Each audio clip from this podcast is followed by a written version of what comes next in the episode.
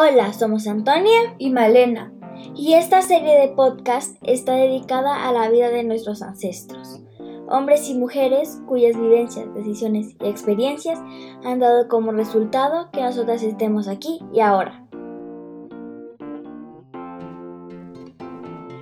Continuamos el día de hoy hablando sobre la familia de nuestro abuelo materno, Carlos Aurelio Barragán Martínez. En este podcast vamos a contarles la historia de Fructuoso García y Manuela Rojas, los padres de la abuela paterna de nuestro abuelo, es decir, otros de nuestros tatarabuelos.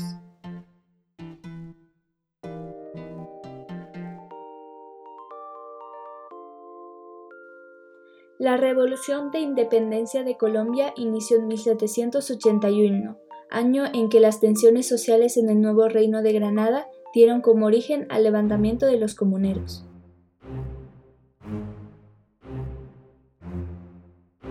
Esta rebelión tuvo origen en el Socorro y Simacota, entonces pertenecientes al virreinato de Nueva Granada, y pueblos muy importantes en la vida de Fructuoso y Manuela. La insurrección que llegó a reunir 20.000 personas fue originada por restricciones a los cultivos de tabaco y a la implementación de reformas fiscales y económicas que afectaban a la población campesina. Fue en el Socorro el 16 de marzo de 1781 donde Manuela Beltrán se rebeló contra el edicto usando el grito Vive el rey y muere el mal gobierno.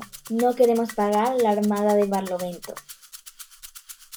Después de dos meses de lucha, en Zipaquirá se firmó un acuerdo entre el gobierno y los comuneros, aceptando todas sus 35 demandas.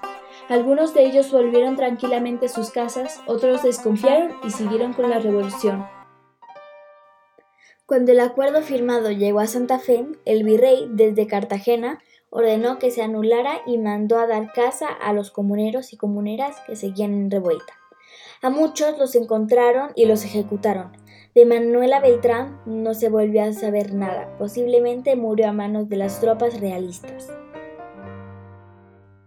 Los comuneros no obtuvieron lo que querían, pero sirvió para que los criollos se dieran cuenta de que no podían confiar en los españoles y para que encontraran puntos débiles en el gobierno. Esto después les ayudó con la campaña independentista. Los ancestros de Fructuoso y Manuela crecieron en este contexto de lucha y reivindicación. Sus abuelos y padres vivieron momentos de grandes cambios sociales, económicos y políticos. Este ambiente contribuyó al carácter santanderiano que heredaron nuestros tatarabuelos y que sigue vigente en las generaciones actuales. Venimos de familias campesinas, emprendedoras, dispuestas a salir adelante mediante el trabajo duro y también la innovación.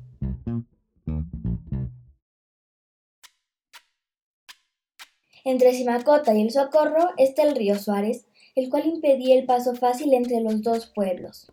La familia de los trastatarabuelos vivía en una hacienda al lado del río. Les era muy difícil ir al socorro, ya que tenían que rodear el río y eso alargaba enormemente el viaje. Se pusieron a pensar cómo podrían solucionar este problema y se les ocurrió crear un puente para que las personas les hiciera más fácil viajar y comerciar entre las dos comunidades. El puente fue mandado a construir por Fructoso y Manuela a principios del siglo XX. La estructura fue construida en los Estados Unidos y su instalación sobre el río Suárez se llevó a cabo por trabajadores de la región. El gobierno le concedió a Fructuoso entre 20 y 30 años los derechos para cobrar el puentazgo, o sea, un tipo de peaje. Vamos a contar algunas anécdotas acerca de este puente, que tras 100 años sigue siendo usado y transitado. Actualmente se llama el Puente Vázquez. Un día, como cualquier otro, Luctuoso estaba sentado en el jardín de su casa esperando que algún viajero pasara por ahí. Un señor que iba sentado en su mula llevando cargamento hacia el socorro cruzó el puente sin pagarle.